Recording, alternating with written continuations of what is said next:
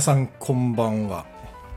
中村光平です、えー2021年8月6日金曜日23時30分となりましたレトロワークスレディオの時間です、えーこの番組は私演出家中村光平が舞台や映画音楽などエンターテインメントの話題を中心に日々思っていること学びや気づきなどエンタメ以外の情報も微妙に混ぜつつお送りしている番組です。お休みの前にながら聞きで構いませんので耳を傾けていただけたらと思います。1時間の番組なんですが、そんな喋ることないんで、今日すぐ終わるかもしれないです。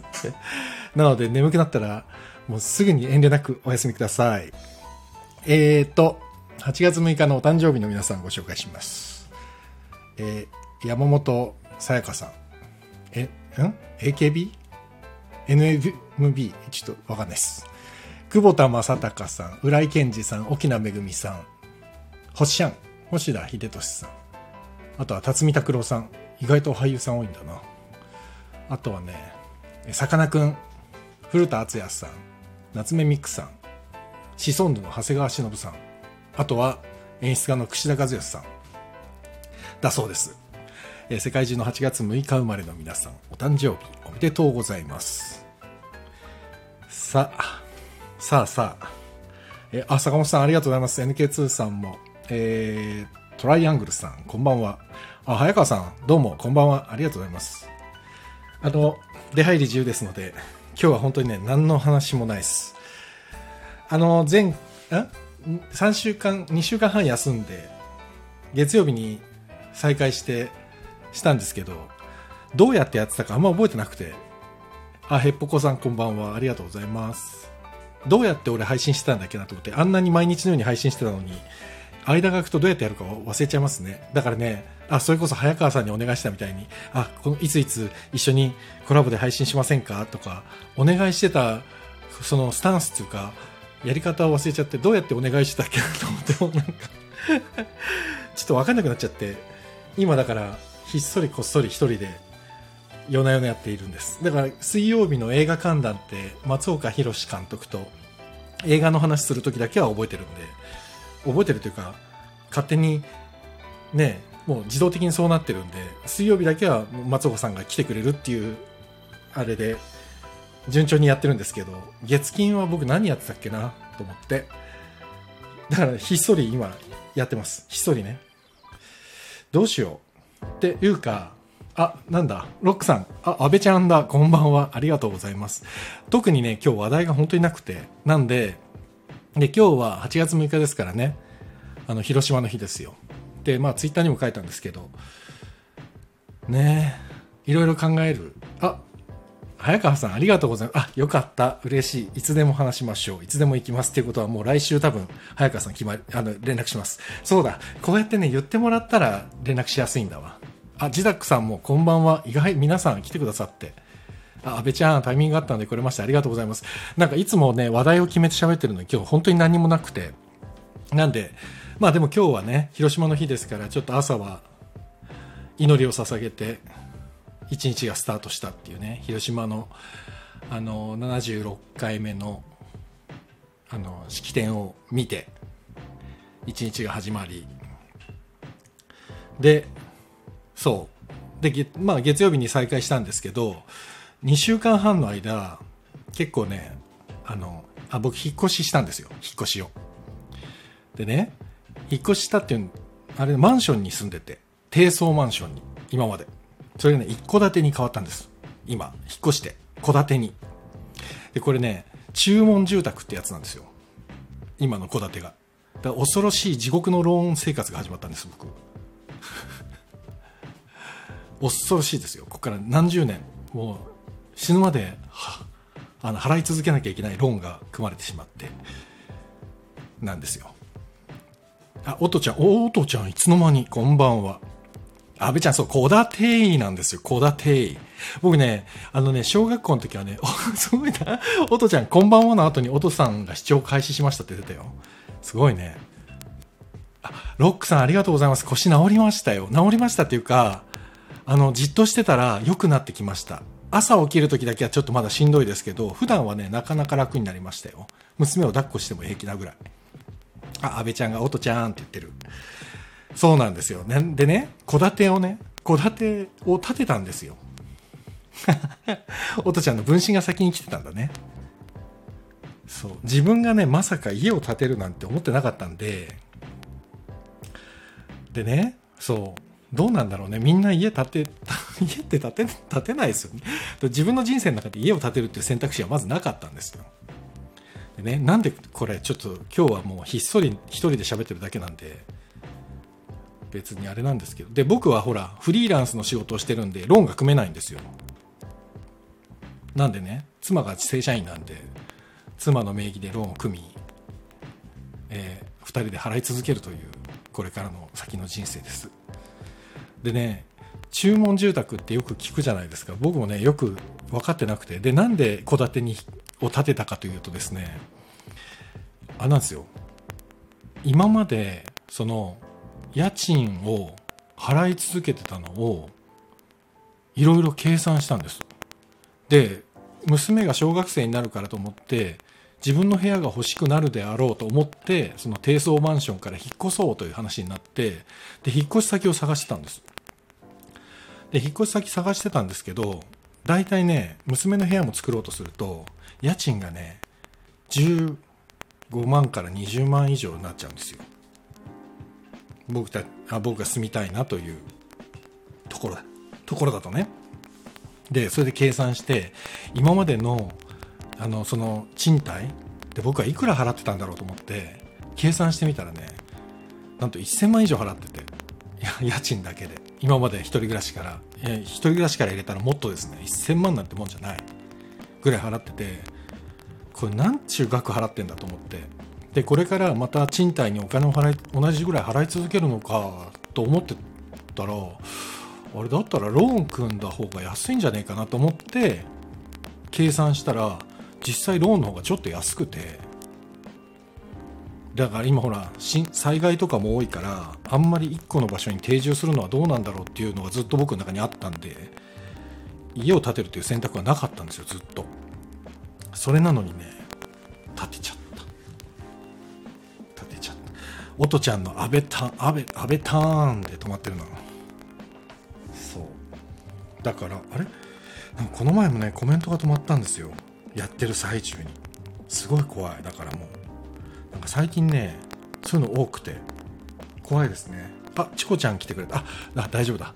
チコちゃん視聴開始してくれたということは多分大丈夫ですね。よかったよかった。そう。で注文住宅っていうのを建てたんです。で注文住宅っていうので建てたんですよ。ハウスメーカーの。あれすごいの。そう建てちゃ建てちゃったの。でもねあの僕全然知らない世界で注文住宅って。やってみたらあれなんですね。全部決めるんですね。あのね窓枠の色からもちろん外の外壁もそうなんだけど家の中の壁紙から、えー、何床の色、えー、なんていうの？タオル掛けの形とかも なんか。あジダックさんもそうなんだ。注文住宅かな？うちも長男が小学校に上がるタイミングで建てちゃいました。一緒一緒。小学校に上がるタイミングで建てちゃいましたねうちも。いやそれで今日は本当はねあ住宅住宅ローン減税制度を活用することは忘れない。もうちゃんとそう、もうチルにやってますよ。もうそんなんもう絶対やりますよ。もうなんか安くなるとか減税とか、そういうことはもうすべてやります。すべてやりますよ。すべてやりました。自宅さん注文なん、注文大変ですね。もう若干もう打ち合わせの最中、俺ノイローゼになるかと思いました。本当に。こんなこと考えなきゃいけない。こんなことも考えなきゃいけないんだと思って、すげえ大変だった。辛かった。でも実際できてみたらああ素晴らしい素敵な家になりましたと思ってすごい嬉しいんですけどただね実はねいろいろあってそのた立った後というか引き渡しってそのお家の鍵いただいてもう中に入れる私たちの家の私たちのものですよっていう切り替わるタイミングのところでまあいろいろあってそう。え自宅さんおご主人が一部図面引いたりしてて、えー、建築士さんなんだ。すごい、それはいいな身内がそういうのができると最高ですね。俺ほらわかんないから、あの図面つったら舞台の図面しかわかんないんでね、舞台の図面ってほらばらしやすい作りだから、結局家で考えちゃうとね、違います。あ、建築士さんではないんだ。でも図面は引けるのか。すごいな。CAD ができるってことだもんね。そう。だから、好きすぎるだけで、あー、でもわかる。俺自分の部屋とか、部屋の間取りとかはね、自分でね、イラストレーターってあの、絵描くソフトでね、あの、面積とかね、数字で出してね、間取りとかこういうのどうですかこういうのどうですかってやりましたよ。建築士さんに。ちょっとめんどくさがられだと思う、多分。ロックさん、インテリアコーディネーターとの打ち合わせは重要。あ、あの、インテリアコーディネーターっていう方はいらっしゃらなかったんですけど、打ち合わせ、ね、カラーコーディネーターっていう方とは打ち合わせしました。色。でもね、カラーコーディネーターさんはやっぱりすごいなと思った。あとはもう建築士さんもすごいですね。設計士さんか。設計士さんも。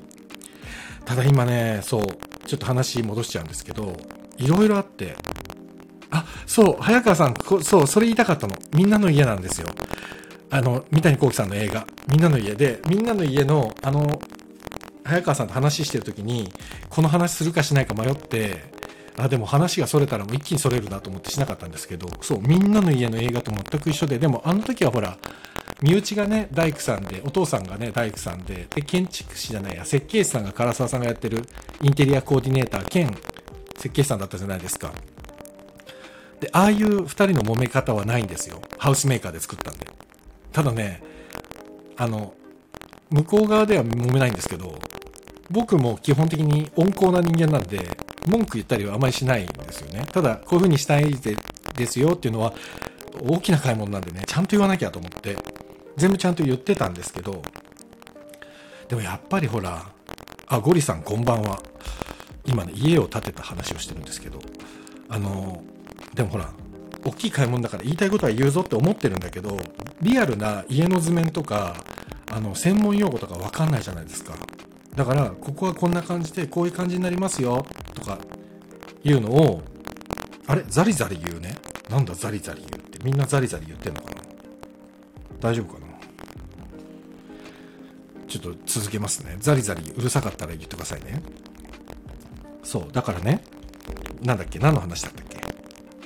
えっ、ー、と、あ、そうそう、わかんないから、せあ、ザリザリ言ってる？えー、ちょっと理由がわからないな。ちょっと待ってね。うん。これ、ノイズってる。これもノイズってますか？どうですか？ノイズってますか？ちょっと待ってね。どうやったらノイズが消えるんだろう？曲は聞こえてるのかな？あ、これかな？これか。これは？ここれどうですか？ザリザリしてます？これ。今ザリザリしてる？消えた？あ、なんか、イヤホンのせいだと。坂本さん。あ、僕の声まだ、まだノイズってます？あら。そうか。もう、ちょっとイラつくようだったら、あれですよ。もう、切って寝ちゃってくださいね ちょっと俺解、解消方法がわかんないや。どうすれば消えるんだろう。えっ、と、何したらいいんだろう。喋るとザリザリするです。ちょっと一回さ、やり、ちょっと切って、ちょっと待ってくださいね。あ、小松くん、こんばんは。ちょっと待ってね。今、声がザリザリするってことで、一回ちょっと調整します。ガチャガチャ。こんなん、今音切れちゃったかな？聞こえてるかな？あ、ふぐちゃんこんばんは。これまだザリザリ？ザリザリ中？僕の声。おかしいな。すぐザリザリするね。あ、治った？よかった。なくなったです。クリアになりました。よかったです。あら。理由がわからないと言いながら、直せちゃう俺。すごいね。なんつって。まあいいや。それ、な、なんだっけ？何の話してました？ノイズ解除されました 皆さすいません、本当に。聞いてる方はね、全くわかんなくて。あ、いや、喋ってる方はね、全然わかんなくて。あ、綺麗に聞こえる。よかったよかった。そう。で、そうそう、自分がね、全然図面のことがわからないから、あまあ、図面のことっていうか、本当に舞台の図面のことはわかるんです。ただ、日田和馬さん、あ、こんばんは。えっ、ー、とね、マイク変えたんじゃなくて、差し直してみました。マイクの差し、差し込み口を。差し直してるだけなんです。そしたらうまくいった。だからなんか、なんですかね、これ。怖い怖い。あ、とみんなの家ね。そう。でね、そう。みんなの家みたいに設計士と大工さんが揉めてるとかじゃなくて、僕がちょっと気になることは全部言ってたんですけど、あんまりいまいちその、あの、プロじゃないんでわかんないから、あの、設計士さんにお任せして、なんとなくこうできていったわけですよ。で、設計士さんもすごくお若い方で、20代の方ですごく、なんていうのかな、元気よくて、爽やかで、元なんていうのか、一生懸命やってくれて、すごくよか、良いんです。良かったというか、良い、良くて、で、息もあって、出来上がったら遊びに来てくださいね、みたいなことまで言ってたんですけど、実際ね、立ったら、家の前の、その、車庫、車庫がついてる、あ駐車場がついてるんですけど、その駐車場の前の側溝っていうんですか？泥水長さの側溝が、前の家のまんまでボッコボコだったんです。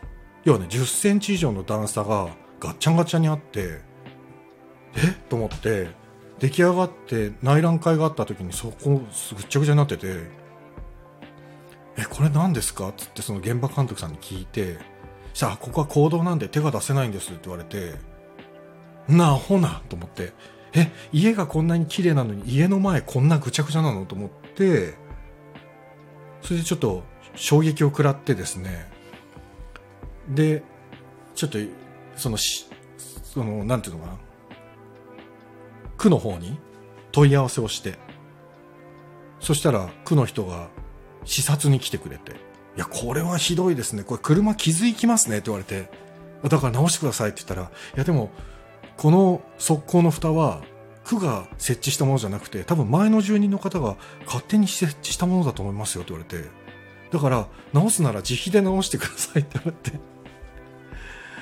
で、調べたんですよ。側溝を直すにはどうすればいいのかっつって。そしたら側溝の蓋ってね、1枚ね、6000円ぐらいなんですよ。安いと思って。でも家の前全部ってなると、6、7枚なんで、えっ、と、例えば6000円で7枚だとしたら6、7、12、ん ?6、7、12、4万2000円でしょ？そう、ええでしょ安倍ちゃん。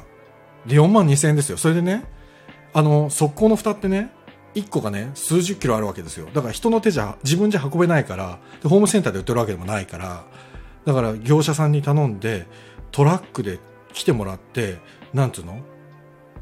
プロが設置しないと設置できないって、その工事費が10万、ん？ぐらい ?15 万ぐらいかかる。だから全部で20万近くかかるって言われて、なほなと思って。だって何にもやってないんですよ、僕は。前の住人の方ってもう知らないし。だから、ちょっとそれはないでしょってそのハウスメーカーの人に言って、もう一回連絡して、あの、区はこう言ってるから、で、区の方は、そのハウスメーカーが前の住人から土地を購入した際に、絶対交渉してるはずですって言われて、だから、これハウスメーカーに直す義務がありますよって区の方に言われて、それで、もう一回ハウスメーカーに連絡して、そしたら、いやいや、それは行動なんで私たちは手が出せないって相変わらず言われて、でも俺もちょっと、この温厚な僕がですね、ちょっとカチンと来て、ちょっと待ってくださいよ、つって。何かわかんないですけど、皆さん、こちらに火があるような方感じで喋りますけど、それおかしくないですかって言って文句を言って、それで、えっ、と、もうちょっとこれはまずいと思ったんで、あの、知り合いのですね、とても優秀な建築士さんが、建築士さんじゃない、不動産屋さんがいて、その方にちょっと相談したらですね、それはね、裁判問だよって言われて、おかしいぞ、それは、つって、対処方法をいろいろ教えていただきまして、で、その、その不動産屋さんに言われた文言をですね、一字一句残らず、すべてハウスメーカーにお伝えしたんですよ。こういう感じで、こうこうこうで、こうこうこう、僕はこう思ってて、もしこうだったらこうしますよっていう話をしたら、二日後には速攻が治りました。二日後に家の前行ったら綺麗になってました。すごくない？だったら最初からやってよと思って。すごくいいよね。だから別に脅したわけでもなんともなくて、当たり前の権利と主張をしたんです。その不動産屋さんに言われたことは、あ、そうか、それ当たり前ですよねっていうことばっかりだったんですけど、それを言ったんです。あ、小松くんやばいでしょ？やばいっすよ。そうなの。そしたらね、スコーンって治ったんですよ。不動産すんげえよ。で、しかもその不動産屋さんがね、あ僕のもう本当にお友達で、お友達というか先輩で、とっても優秀な方ですごくいい人で、もうね、毎日のように電話くれて、どうなった？どうなった？って言って、こうこうこうだったらこういう風にした方がいいよ、つって言ってくれて。そう、だからちょっとね、そういうこともあるんですよ。でね、これがまだね、あるんですよ。ちょっとこんな、だからハウスメーカーの名前絶対言えないですけど、あの皆さんすっごいよくしてくれたんでね。ただいくつか問題点があったっていうだけなんですけど、家のね、リビングに設置した家具、家具も設置したんですよ、備え付けで。その家具の色が違ったんですよ。内覧会行ったら。安倍さん遅くなりました。こんばんは。皆さんも。あ、小松くん。すげえ、すげえタイムラグだな。ロック、ロックさん、土地もハウスメーカー手配だったのかなそうです、そうです。土地と建物。だから要は今の流行りのあれですよ。建物付き土地販売。もうそれが一番安いんでね、今ね。そう、でも小松くん高い買い物なのにそういうことあるんですよ。だから高い買い物だからこっちも結構人生変わってくるからちょっと待てよっていう感じになって、さすがの俺もね黙ってられなくて。ただ、やっぱりあちらのハウスメーカーの方は皆さんいい方だったんだけど、やり取りしてると、どうしてもね、こっちに非があるような言い方をするんですよ。常に。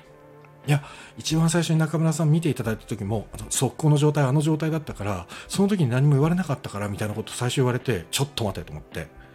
で、そんなの、こんな治ると思ってるから言うわけないでしょっていう話だったんですけど、でもね、向こうは、なんていうかな、プロで、こっちは素人なんだけど、基本的にはなんとなく全部分かってるだろうという体で喋ってくるから、あれね、気が弱い人だったらね、あ、確かにそうですねって言っちゃうかも。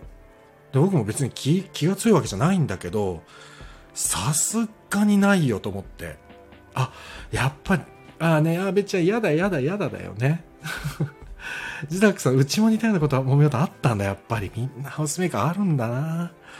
そうあそうそうそう。建物条件付き土地です。そうですロックさん。それでねその家具の色。家具の色がね違ったんですよ。でこれもね打ち合わせで何度も何度も言ってたわけ。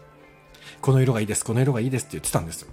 で、今日までしか色変えられないですよって言われた人日も、ちゃんと、この色がいいですって言ってたのに、全然違う色だったんですよ。リビングのメインの家具がですよ。で、ちょっと待ってと思って、色が違いますって連絡したら、いや、中村さんは、あの、打ち合わせの最中に、えー、こう、これこれこういう色にしたいですってやっぱり言いましたよって言われて、おお、待て待てと思って、で、この高い買い物なんでね、この家の注文住宅って全て書類に起こして、最終的にその打ち合わせの最後に、最後にサインして終わるんですよ。こういうことを決めました。サイン、サインで終わるんです。全部。だけどね、そのね、あれなんですよ。僕が、その色に関して変更したっていう書面はないんですよ。一個、一つも。で、そのもちろんサインもしてないんです。で、カラーコーディネーターさんと打ち合わせした時の資料とサインはあるんです。で、それは僕らが希望した色が書いてあるんです。だから僕らが希望した色の書面はあるんだけど、その設計士さんが色変えましたよっていう書面は一つもなかったんです。だけど、いや、口頭であなたは言ったってすごい言われて、いや、言うわけないし、口頭で言ったとしても、そちらで書面に起こして僕のサインが必要ですよねっていう話もすごいして、それでもかたくなに最終的に嫌が嫌がるというか、いや、本当にご迷惑かけて申し訳ありません。でも、中村さん言いましたよってやっぱりすごい言われて、なんかことあるわけねえだろう。と思いながら、ちょっともう、あれこの子はもしかして、この子ってね、あの、設計士さんだけど、設計士さんもしかしたら、もしかしてもしかすると、ミスを消そうとしてるのかってちょっと思っちゃって、ちょっと、うんと違和感を感じてしまってですね、それでまたその不動産屋さんの登場ですよ。不動産屋さんに言ったら、あの、書面で残ってこないってことはありえないから、これ裁判で起こしたら一発だよ、つって言われて、で、まあまあ、またいろいろと、あの、こう言って、こう言って、こう言った方がいいよっていうのをアドバイスいただいて、それ言ったら、えっ、ー、と、すぐに治りました。そういうもんなんですね、きっとね。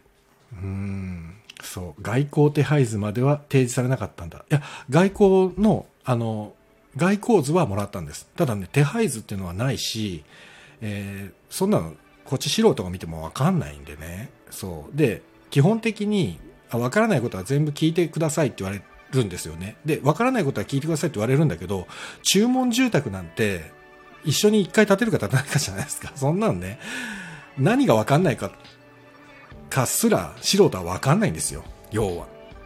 だからこれこういうことですよとかって言われて初めて、あ、じゃあこれはどういう、あの、ことなんですかって聞くんだったらできるんですけど、最初からゼロの状態で、これわかんないんですけどとは言わないから、だって見てもわかんないんだもん。で、何がどう決まってて、どうなったらどういう家が建つのかもわかんないから、やっぱりね。そう。だからね、えっ、と、ロックさん、品番色指定で対抗できますね。あ、そうそう。あ、だまあね、そうなんですけどね。小松くん不動産屋さん拍手だよね。で、安倍ちゃん不動産屋さん噛みすぎますね。ありがたい。本当ありがたいやだよ。ありがたい、ありがたいよ。いや、でもね、そう、その不動産屋さんいなかったらそれやばくて。だから今外交とその家具の色ですごい揉めて、でも結局まあ予定通りには全てなったんでよかったんですけど、よかったんですけどね、まだあったんですよ。てか、こんなに注文住宅っていろいろ起きんのっていうぐらいびっくりなんですけど、1階、3階建てなんですけどね、まあ、狭小住宅ってやつですよ、3階建てなんで。そう、3階建てなんですけど、1階に僕の書斎があって、僕の書斎の前に1個トイレをつけてるんですけど、そのトイレのね、コンセントに、まあ、ウォシュレットが今標準でついてるんで、あの、ウォシュレットの電源が入らなくて、で、コンセント刺さってるんですよ。あれ？と思って、なんでこれコンセント刺さってんのに、ウォシュレット使えねえんだよ。と思って、その現場監督さんに連絡したら電気工事屋さんと一緒に来てくれてチェックしてくれたら全く電気が通ってなくてそこのコンセントに。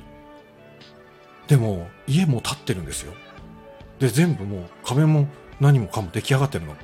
そんなのに電源通ってなくてえ？ー、と思ってこれどうするんだろうと思ったら一回壁に穴開けたんですよあの、引っ越してからですよ。もちろん全てもう整って、だからもう3日とか4日前の話なんですけど、壁に穴開けて、電気屋さんがそこ手突っ込んで、中の配線直して、で、また、あの、塞いで、パテやって、あの、クロス屋さんが綺麗に直してくれて、だから今ね、穴開けたなんて、穴って言ってもそんな、あの、なんていうのかな、建物の耐久に影響を与えるほどの穴ではなくて、本当に10センチぐらいの手を突っ込めるぐらいの穴なんですけど、それをね、綺麗にやって、クロス屋さんも綺麗にやってくれたから、もうこれはもうプロだなと思ったけど、もう工事したことすらわかんないぐらい綺麗に直してくれたんですけど、でも、家建ってから電気通ってないのってある？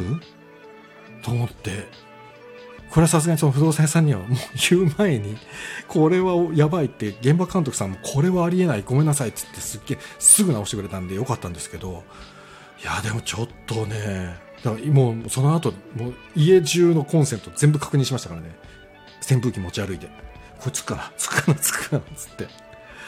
ね。え携帯の充電とかにすればよかった。なんで俺扇風機一個一個やったんだろうと思ってすっげえ辛かった。3階から1階まで全部扇風機持ち歩いてやったんですけどなんで携帯の充電にしなかったんだろうなって終わってから気づきましたね。携帯だったらねコンパクトに持ち歩けたのに。いやーでもきつかったな。あれは本当にきつかった。いやーでねそこまでまだ今何個あった？注文住宅のいろいろ。問題あったけど。そう扇風機持ち歩いちゃったよね。扇風機を3階から1階まで順番にコンセントさしながら持って歩いてて1人で。何やってんだろうと思って終わった後にうわ辛かったと思ったけどあ携帯あんじゃん。携帯でやればよかったと思って後ですっげえ後悔したんですけど。そう。であとあれだ。まだあるんですよ。もうこんな愚痴聞きたくなくなってきたでしょ。えっとねあのあれなんだっけ？これ今インターネットをつないでるじゃないですか。で3階にねあのルーターの集約ポイントがあるんですよ。家の中の。ですんげえやっぱり戸建てなんでね回線早いんですよ。めちゃくちゃ早いの。で、3階に基地があって、そこから、あの、LAN が、LAN ケーブルがフィューッと各階に伸びるっていう話で、だったんですけど、1階にどう考えても LAN ケーブルを挿す穴がなくてですね、あれ？と思って。だから今これ僕は無線で飛ばしてるんですけど、3階に基地があって1階の無線なんでね、無線 LAN なんで、2フロアまたぐってかなりしんどいんで、実はね、えっ、ー、と、予定だと前の低層マンションの時より5倍ぐらい速度が出る予定だったんです。で、3階はね、実際そのぐらい出てるんですよ。5倍は行き過ぎかな ?4 倍。4倍出てるの。3階はね。で、2階もね、4倍出てるんです。で、1階はね、前のマンションより遅いんですよ、今。Wi-Fi が。だから今これ 4G でやってるんですけど、びっくりでしょ？で、LAN ケーブルの挿す穴がなくて、え、もしかしてこれ LAN の配線してないんじゃないかなと思って、で、昨日それに、あの家の、あの部屋の整理がき終わって NTT さんが昨日工事に来てくれて、えこれ空の配線ないけどって言われてそうあ何何？ロックさん電気配線図があっても大工さんへの小サイズに落ち度があると施工時落ちます。マジか。それなのかな？いやそうなの。それでなくて。で一昨日 NTT の工事が来た時に NTT の方がに言われたんですよ。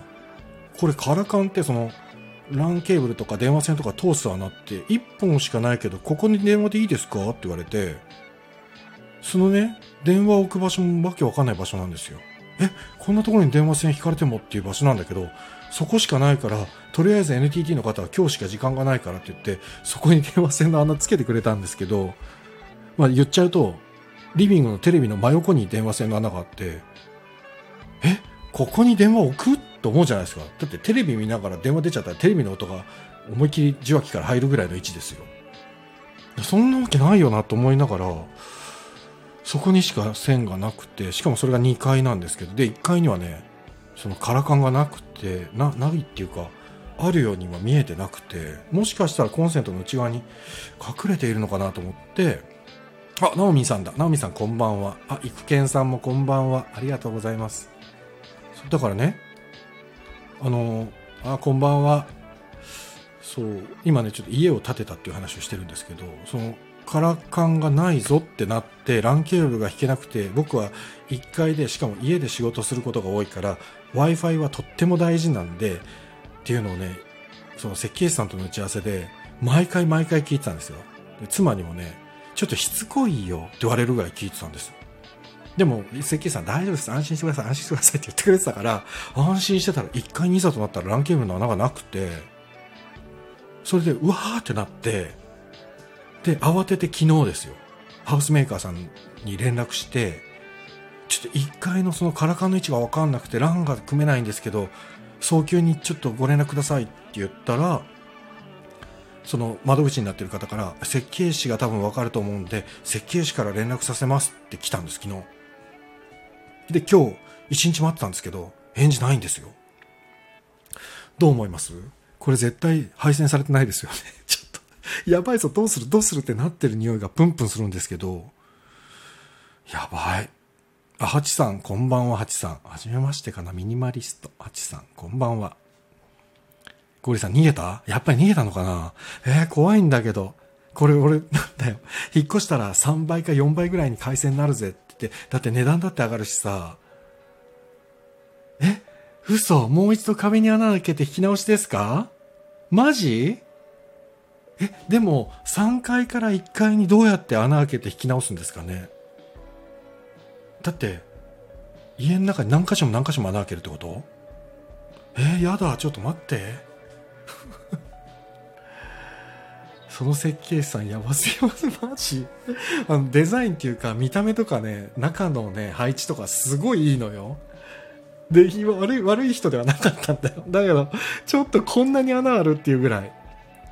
修繕費全部向こう持ちですよただね、これ俺すっごい怖いのが、その、配線は絶対1階に LAN ケーブルつけてくださいねっていう話をしててしたら安心してください。カラカンっていうのができるんで電話工事が終わったらそこから LAN ケーブル引いて1階にちゃんとあの LAN のあの穴ができますからねっていうのを言われてるんです僕。ただその事項っていうのは基本的に、えー、のそのメディアボックスっていう3階の集約ポイントから、えー、と1階のカラカンまでっていうのは当たり前にありますからって言われてたから僕は何にも気にしないでああじゃあ大丈夫だって、まあ、毎回心配だったんで打ち合わせのたびに言ってたんですけど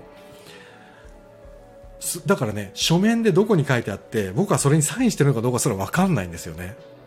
だからもし図面の段階で電気図面とか配線図の図面の段階でそれ書かれてなくて僕が OK しちゃってたら口約束になっちゃうじゃないですか。一回は大大丈夫ですよ、大丈夫ですよって言ってたのって、設計士さんの口約束になっちゃうから、それって多分効果がなくて、そうすると向こうは多分ね、持ってくれないんだと思うんですよね。ゴリさん、修繕費全部向こう持ち、ジダクさん向こう持ち当然ってなってるけど、あ、そう、向こうの説明不足すぎ土下座してもらいましょう。そうなの、説明不足なのよ。もうね、徹底的な説明不足で、で、実はそれがね、すっごい多くて、説明不足が。だからね、さっきも言ったんですけど、その、こっちは素人なのにあの、分かってると思って喋ってんじゃないかなっていう嫌いがちょっとあって、だから俺は本当に聞いて、話を聞いてて分かんないことは、え、ちょっと意味意味意味分かんないし、これは何なんですか？これはこれで合ってるんですか？こういうことなんですか？これが普通なんですか？とか何度も分かんないことは聞いてたんですけど、聞かれないことは分かんないことが何が分からないかすら分からないから、だから聞けないじゃないですか。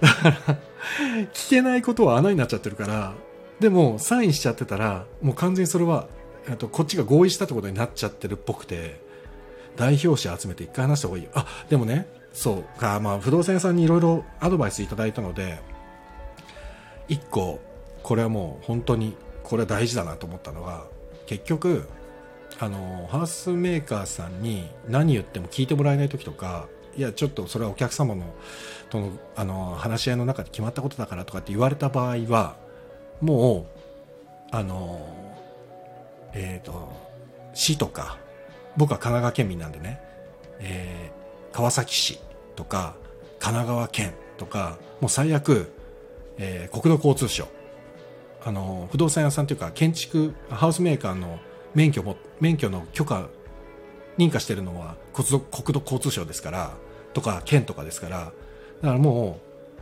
県とか市とかに相談しますと言いましょうって不動産屋さんにはまあ言われて、で、実際も僕はね、国土交通省にまで一回電話してるんですよ。外交の時に。そしたら国土交通省にはね、弾き、弾き、弾き飛ばされました。やっぱり国はでかかったです、相手として。僕初めて国土交通省に電話したんですよ。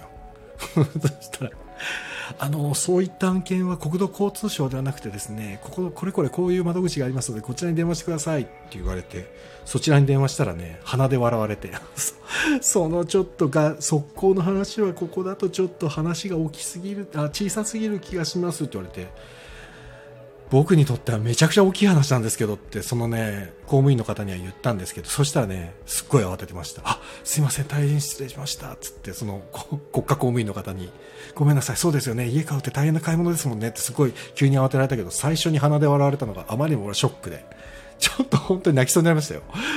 あ、すっごい年下っぽい若いお兄さんに鼻で笑われてしまったと思って。こいつ速攻ごときで何騒いでんだよって思われたと思って、本当泣きそうだった。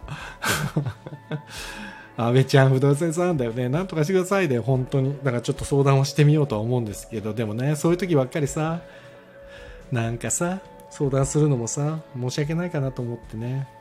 ロックさん、壁面立面図を示してコンセントは配線ポイントを確定しないと本当はいけないですけれどね。そう。で、コンセントの位置はもうすっごい聞かれたんで、何度も何度もコンセントの位置は確認したんですけど、でもね、実際出来上がってみたら、僕らが言ったところとちょっとずれてるんですよ、位置が。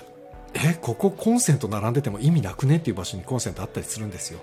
だからね、いや、意外とちょっとね、なんかもしかしたらそのハウスメーカーってやっぱ大手になればなるほど、ちょっと、なんか忙しすぎてうん実際ね一人の設計士さんが持ってるあの案件とかって普通の設計事務所とか建築事務所だと多くても5件とか7件とかなんですってでもハウスメーカーの場合って1人が持ってる案件がね20件から100件っていうことらしいんですよだちょっとと思ってもうねショック本当に。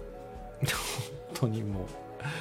えー、坂本さん、そういうの聞くと、ボイスレコーダーも必須。あ、あの、そう、だからね、もしこれから皆さん注文住宅を建てようと思ってる方 いらっしゃいましたら、本当に、本当に全ての打ち合わせを、あの、録音しますねって向こうにもちろん許可もら、許可取って、録音しますねっつって、録音しといた方がいいです。で、僕も実は、一一回ね、何回かね、心配になったことがあって、打ち合わせの時に iPad で、ほら、今、ほら、コロナだからね、オンラインで打ち合わせが多かったんですよ。オンラインの時に、あ、これはオンラインだからちょうどいいやと思って、iPad でね、画面収録してたんですよ。したら画面収録って音取れないのね。知らなくて。音声入ってなくて、意味なくて。ニコニコ打ち合わせしてる笑顔だけが映ってて、全然意味なかった。だからね、あの、ボイスレコーダー必ずやってください。安倍ちゃん、鼻で笑うとか何、もうね、本当に何事ですよ。でもね、鼻で笑ったんだけど、その人はね、僕がね、いや、家買ったんですよ。ってそんな簡単な話じゃないんですよって言った瞬間にねもう180度態度が変わって本当に一気に同情的になってくれたんでまあ気持ちは収まりましたけど、本当に鼻で笑われた時のあの最初の、いや、それはねって言われた時のあの言葉の感じはね、絶対忘れないですね。まあまあ本当ショックだった。自宅さん。うちも店長がうねってて、ボコボコして気になって、夫が抗議して1週間ホテルに移って、家具も一時預かりで避難してやり直してもらいました。すごいわ、それ。ああ、でもご主人、うちのも言ってくんねえかな。ランのやつ。だから俺ね、もう次から次とあるから、俺これね、なんか、まだあるんじゃないかと思って、なんかちょっと気持ちが疲れてしまって。最近ね、すっごいね、ああ、なんか疲れたなって思うこと多くて。だからね、妻にね、なんか疲れた疲れた最近すっごいよく言ってないと言われたけど、なんかね、この家のことでね、もう、2、3日に1回ハウスメーカーの人とやり取りしてて、で、そのたんびに、こっちに落ち度があるような雰囲気を出されるもんだから、なんか気持ち疲れちゃってすっごい。いや、本当に。えー、っと、あ、千髄佐伯さん。こんばんは。ありがとうございます。ようこそ。セラピスト、シンガーソングライター。佐伯さん。ありがとうございます。今ちょっとお家を建ててるね、お話を、建てたんですけど、その話を。あ、育賢さんも2年半前に注文自宅買いましたが、いろいろありました。やっぱそう？あ、配線最後の最後にやり直しましたよって、これ、育賢さんちょっと聞きたいんですけど、配線最後の最後にやり直したっていうのは、これは立てる前？図面の段階でってことかな？うちも立っちゃってるんですけど、立っちゃってるんだけど、配線がね、あの、言ってたところに来てなくて、あと、安倍ちゃん、注文住宅って良いことばかりじゃないんですね。そう、なんかね、やっぱり、大きい買い物だから、こっちは、本当に、とんでもなく神経すり減らしていろいろ考えるんですけど、やっぱりね、ハウスメーカーの注文住宅っていうのは、向こうの方たちは悪気は全くないんだけど、全く悪気はないんだけど、あの、なんていうのかな、何百件のうちの一件なんだよ、やっぱり。もうそれはね、もうわかる。もうね、一件に対する思い入れなんてね、正直ないと思う。残念だけど、これは。ああ、あ、スタイフやって、ああ、千鶴さん、佐伯さん、こんばんは。ありがとうございます、コメント。ジダックさん、スタイフやってる場合じゃなかったです。そうだよ。家建ててる間にずっと俺スタイフやってたんだから。だから、えっ、ー、と、僕がスタイフを始めたのが1月の18ぐらいなんですけど、1月のね、25日に着工だったんですよ、うち。だちょうど家の打ち合わせが全てが終わって、あとは家が建つのを待つばかりのところでスタイフを始めたんですよ、僕。あ、育賢さん立ててから？クロス貼る前？え、ちょっと待って。立ててからでクロス貼る前ってことは引っ越す前ですよね。だからね、引き渡し前だよね。うちも引き渡しして引っ越しも済んでて、で、NTT の工事が入って、初めてカラカンがなさそうだってことに今気づいたんですよ。カラ配線が。これってどうなるんだろう？すげえ怖え。だからもう今日昼間とか、その合間合間に、ランケーブルをこの戸建てで建てた後に、ランケーブルって引き直せるのかなと思っていろいろネットで調べてたら、もう壁の中に入れるの、入れ込むのはかなり難しいっていうのをどこにも書い、どこでも書いてあって、で、結局外側をスーッと家の外壁を回すで、増設するっていう方法はあるみたいなこと書いてあったんだけど、えー、それって外観変わるじゃんと思って。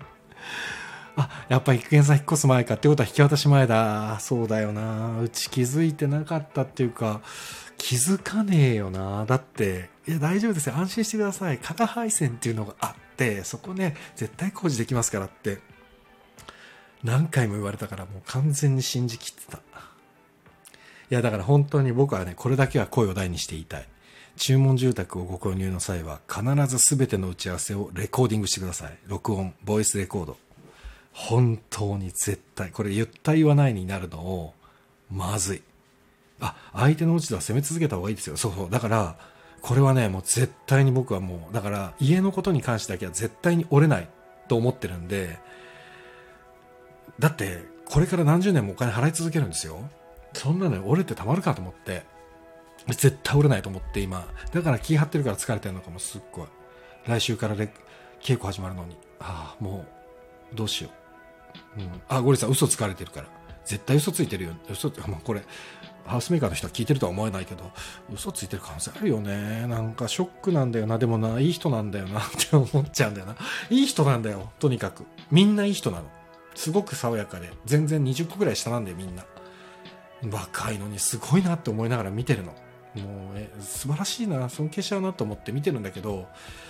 でもなんかうんこういうのがあるとなんかいやプロの仕事してよってちょっと思っちゃうけど。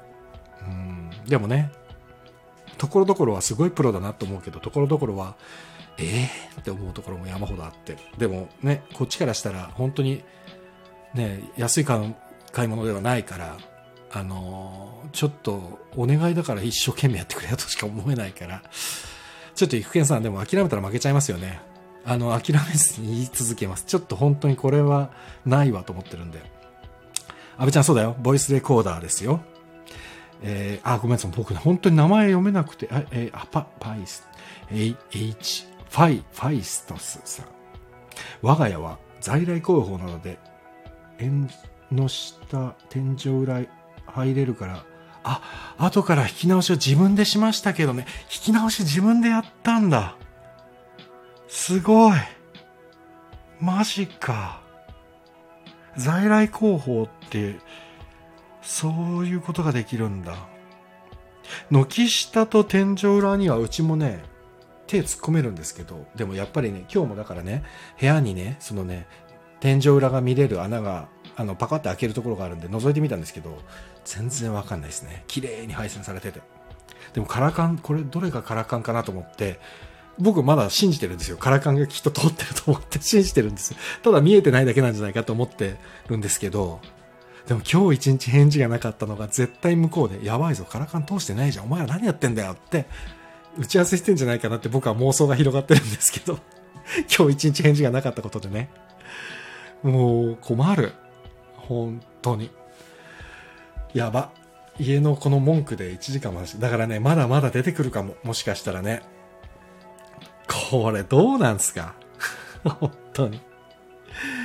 家って大変だなと思うけど、皆さん東京にお越しの際はぜひ遊びに来てくださいね と言っときますよ 朝一で撮ったな いや絶対今日慌ててますよね。そうだよね。多分本当にそうなんだろうなと思って。でも言った言わない論争が一番きつくて。LAN ケーブルならば外へ出して引き込むしかないです。エアコン穴で出して入れる。壁面はカバーするしかないけれど。ああ、そうなんだ。ええー、そしたらだって外壁のサイディングにも穴開けるってことですよね。絶対ふざけんなだな。それってだって耐震の強度とかも変わりそうじゃないですか。俺は家の壁に穴開けるって絶対強度の問題出てくるだろうなって後々思ってて。冗談じゃないな、でも本当に。いやー、まずい。これはまずいぞ。ドキドキするわ。でもちょっと、明日、でね、違う、もうこれ本当に怖いのが、来週になったらね、そこのね、ハウスメーカー夏休みに入るんですよ。2週間近く。すっげえ長いんですよ、夏休みが。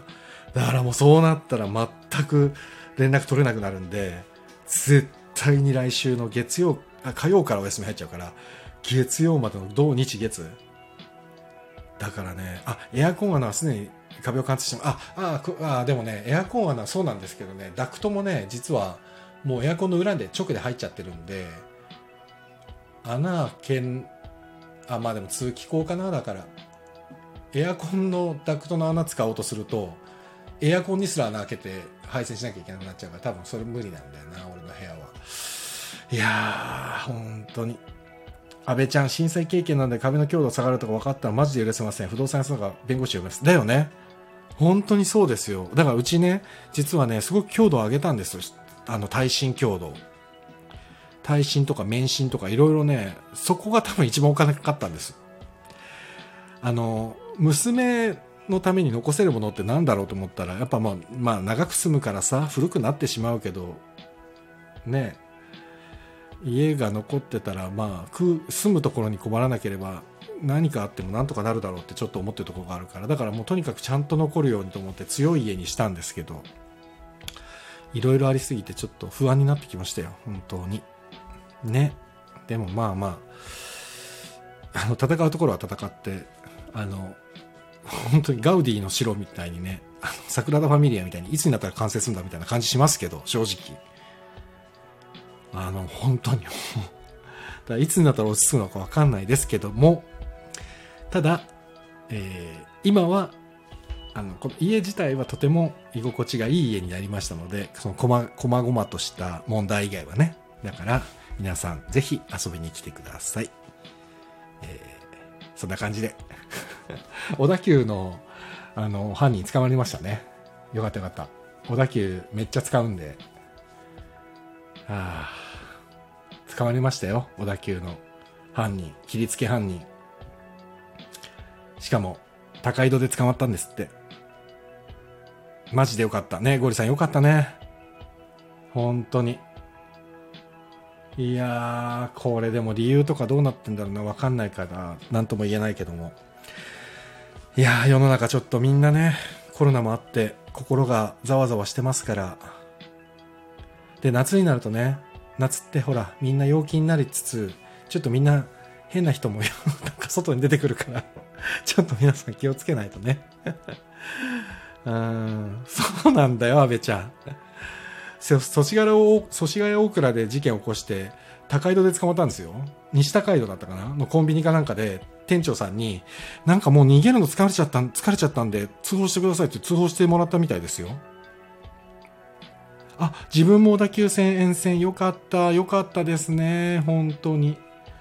ねえ、もうさ、小田急ってなるとさ、あなんかもうちょっと本当は家の話でこんなに長く喋るつもりなかったから30分ぐらいで今日終わろうと思ってたのに、意外とあるな、話すこと。小田急の話もそうだし、あとね、もう一つ、僕はもうこれは、あ坂本さんまだいるかな？坂本さんまだいるかな？あ坂本さんまだいてくれるかな？坂本さんもねあの小劇場すごくお好きでいらっしゃるからこのニュースは多分見てたと思うんですけども。あの一人ね俳優さんがなんかえっと、コロナの陽性が出てたのにもかかわらずそれを嘘をついて公演に出ちゃっ舞台の本番に出てしまってそれをお客さんも入れて普通に公演打っちゃったっていうのが今日僕ほらあの演劇関係者がやっぱりツイッターのフォロワーフォローってねあの多いんでわーっと僕のタイムラインにそれが流れてきて本当に、あ、ロックさん、ダクト穴ホースより大きいので、コーキング剤で塞いであるだけのはずです。あ、そうそうそう。だから、コーキングを外してコード通してコーキングのやり直し。ああ、まあ、それぐらいだったらいいんだけどさ、でも外通すんでしょ？やっぱり結局さ、とか言って。坂本さん同じく小田急線線なんでずっと気にしてもあ、でしょ？坂本さんもそうなんだ。小田急線線なんだな。ゴリさん、ヤバ初耳ってこれは？あ、その妖精のやつ？そう、そうなんですよ。でね、その方が8月も7月も、もうとにかくもうね、公演の本番が終わったら、翌々週にはまた次の本番みたいに、すっごい詰めてる方だったみたいで、で、えっ、と、8月の1日ぐらいまでの本番だったのかな？それの時に、そう、そのコロナの陽性が出てたのを嘘ついちゃって、本番出ちゃってて、で、また来週ぐらいからその方本番に出る予定だったので、その公演がどうなってるかわかんないですけど、あ、やっぱ坂本さんはね、知ってますよね。今日のタイムラインは見てるのが辛いくらいでした。そう。だからね、わかんない。僕はその俳優さんのことを存じ上げないので、どういう方なのかもわかんないし、本当に嘘ついてたのかどうか、真偽がわからないから、責めるとか責めないとか、そういう話はないんですけど、ただ、こういう話が出ちゃうと、やっぱり小劇場危ねえなっていう話になっちゃいそうだなと思って、それだけがちょっと危惧しているところですね。うん。だって今本当に小劇場の人たちはもう必死ですからね。自分たちのその場を、あの、なんていうのかな、みんなで、なんとかルール守って感染対策をもう多分、どのエンタメ業界よりも厳しくやってるんですよね。そう。だからそのすごく厳しくやってる中でこういうことが起きてしまうと多分今まで1年間演劇人たちが必死こいで守ってきたものが一気にバンって弾けちゃう感じがして多分その方一人の問題じゃないじゃないですか。衝撃場界全体に広がってしまう問題だからあ本当のことだとしたら本当に猛省してほしいですね。ただわからない。真偽がわからないからね。うん。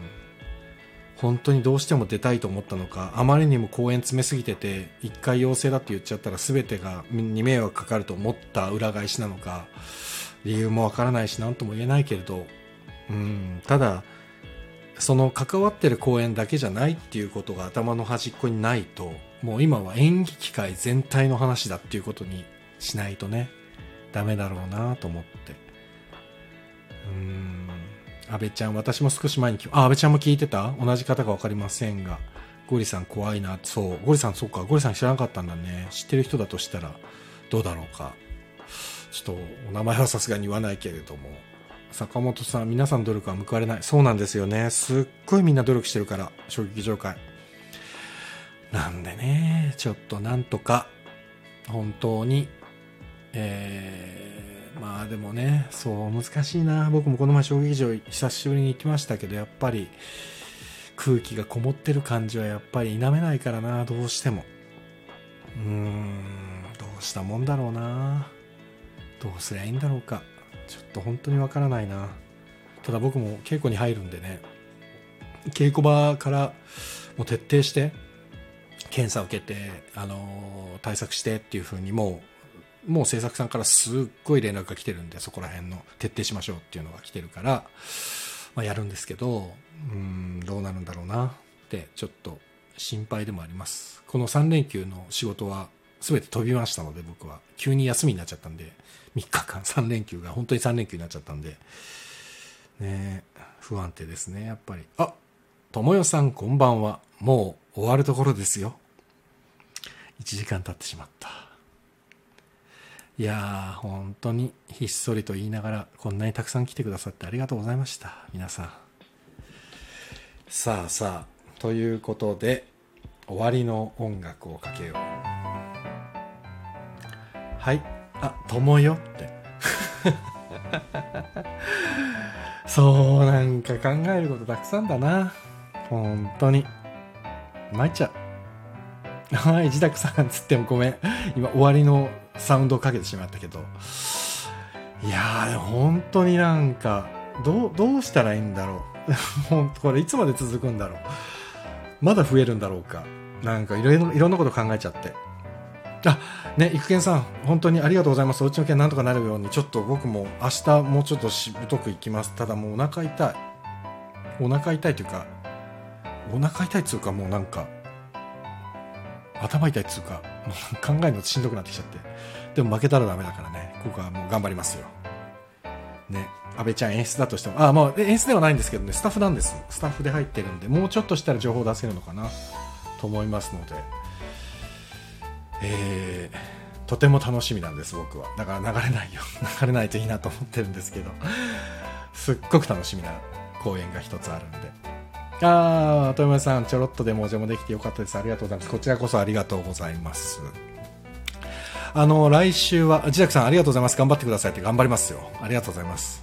来週は、えー、水曜日の映画観覧以外は何にも決まってないんで、あのー、ナオミさん、お家何があったかアーカイブで確認します。ありがとうございます。そうだ、今日ね、グッドシングスだったからね。前半聞けてないもんね。そうだ、そうだ。そうだからね、ちょっと、うん、まあまあ、ちょっと大変ですけど、世の中。あ、演出だとしても、浩平さんの話ではないですよ。あ、ああ、違くてね。ああ、そのあれか、あれか、あのあれであれか。まあいいか。そうだから、えっ、ー、と、月曜日、金曜日を何しようかなって今考えてるんですけど、レトロワークスレディオシアターもね、もう随分やってないんでね、ややろうかなって思うんですけどね。これ役者集めなきゃいけないからちょっとどうしようかなと思って。まあちょっといろいろあのまたエンジンをかけつつちょっとどうし、ね、しばらくまた一人でベラベラ喋ることになるかもしれないですけどもう一人で喋るのも今日家の話しちゃったしもう喋ることなくなっちゃったからどうしようかな。まあいいや。でもまあちょっといろいろ考えます。また月水金頑張りますのでどうぞよろしくお願いいたします。ジャンさんこんばんは。今終わりです。すいません。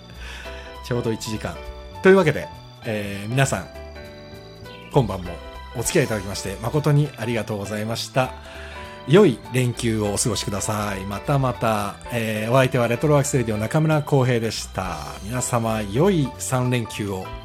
どうも、おやすみなさい。